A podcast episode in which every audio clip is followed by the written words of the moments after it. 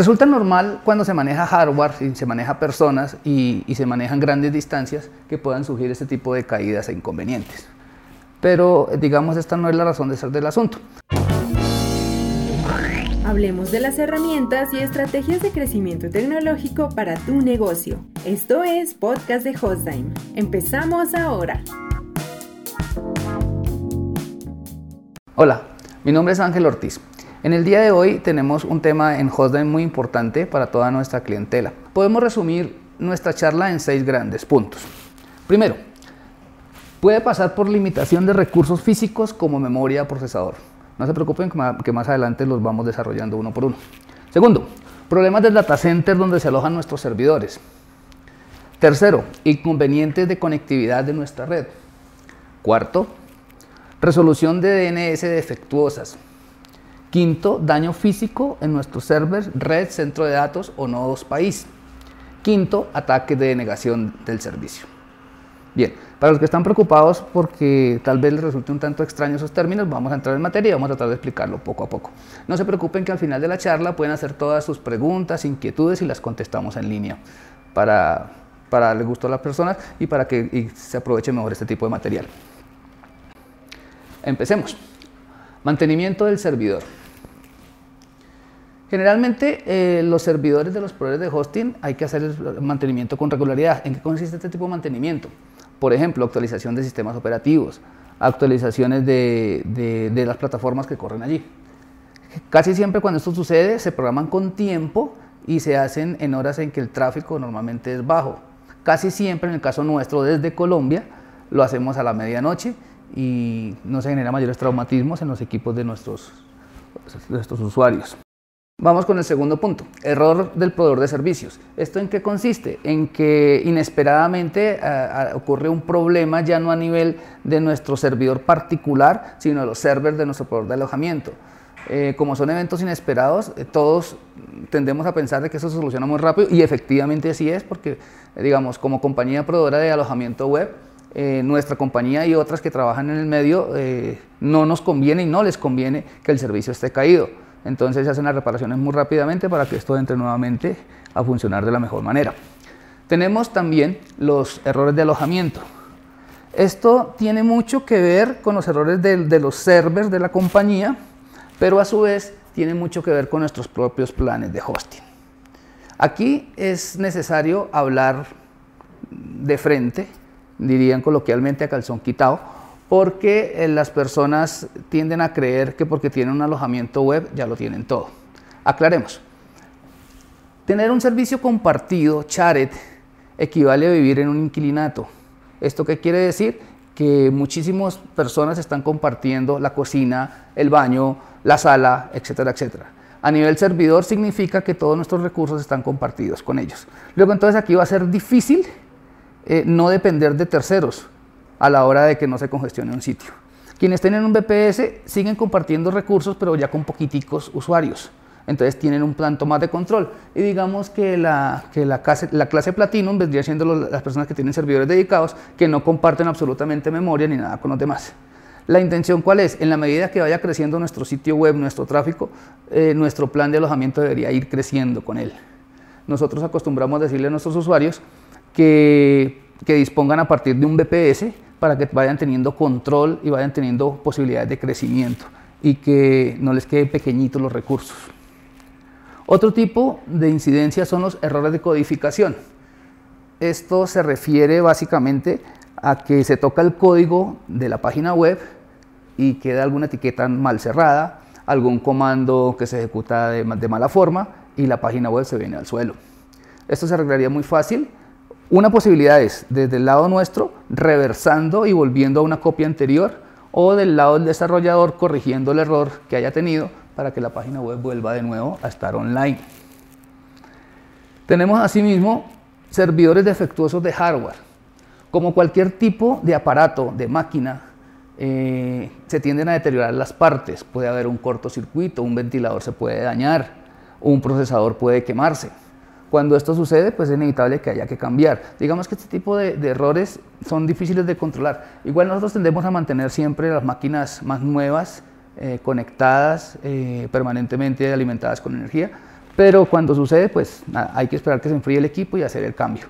Esto representa un traumatismo menor, pero se puede corregir con relativa facilidad.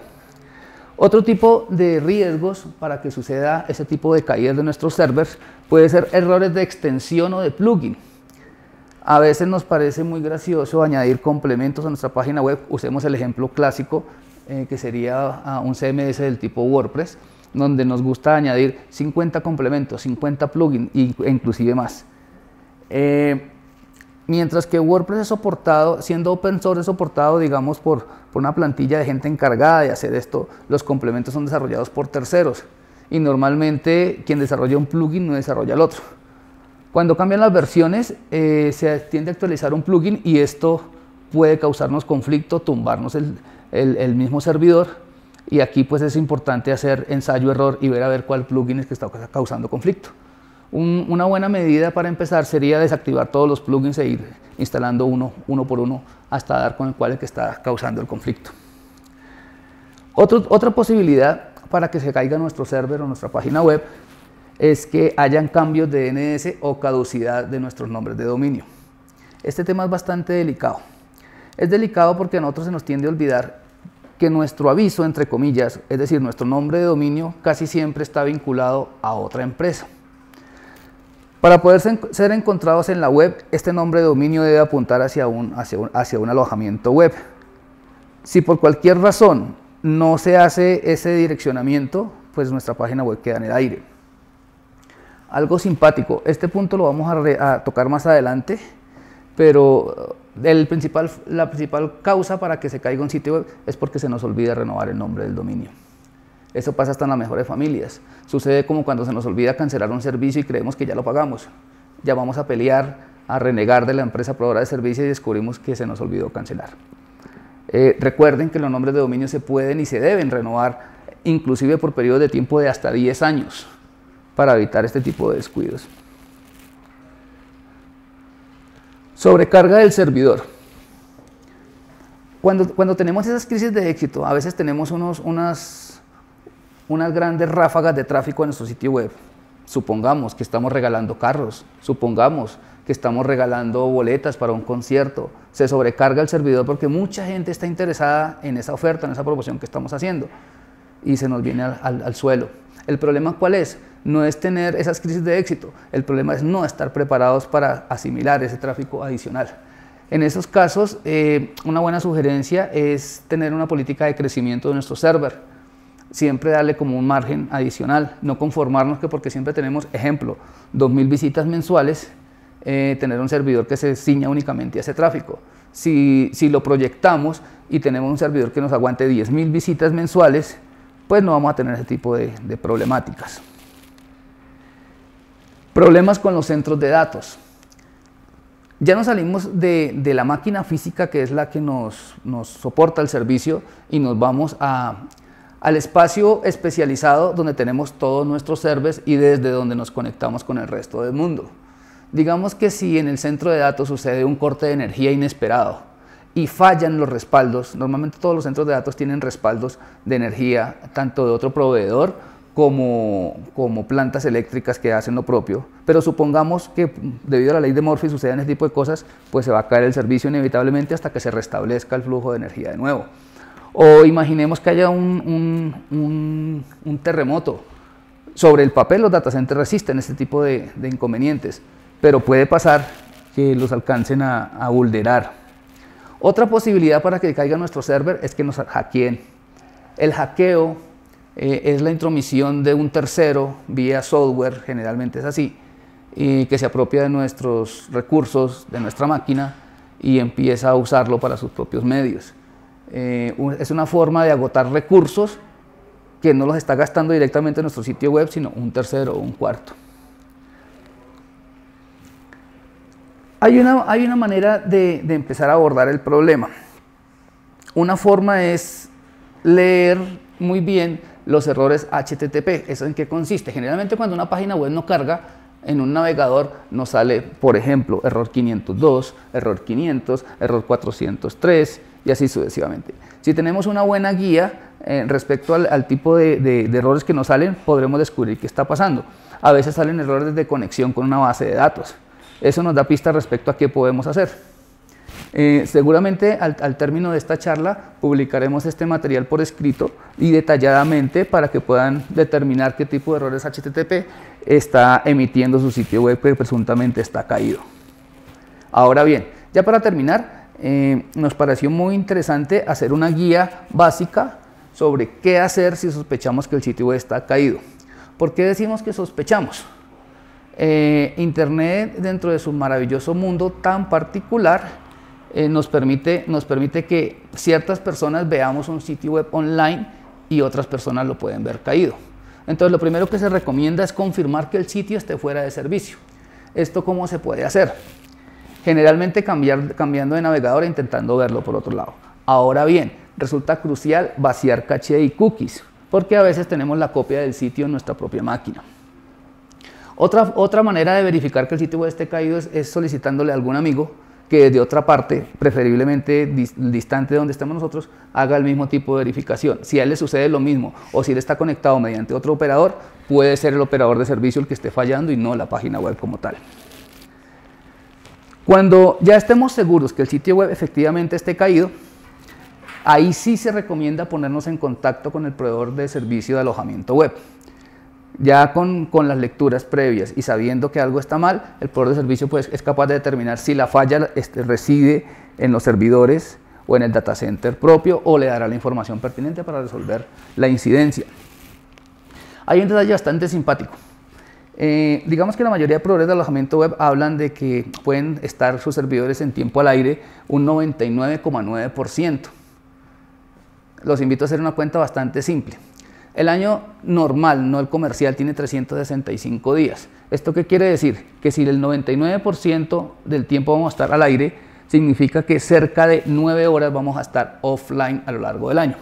Esto traducido a meses serían 40 minutos al mes, estaría caído nuestro sitio web en una, en una figura matemática ideal.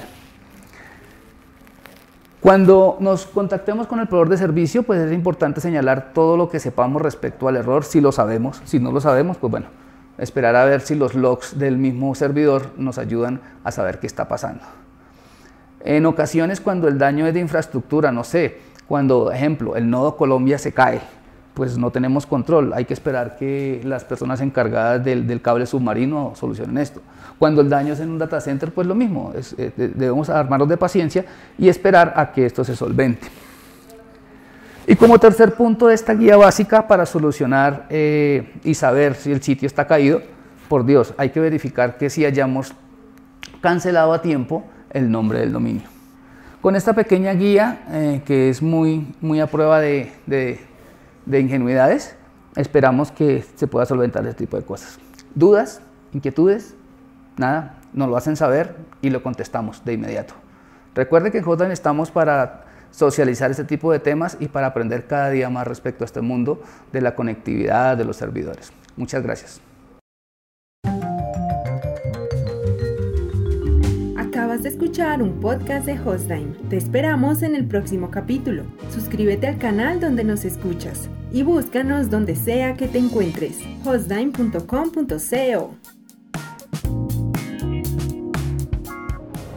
Como decimos en Hostime, todo empieza por un propósito.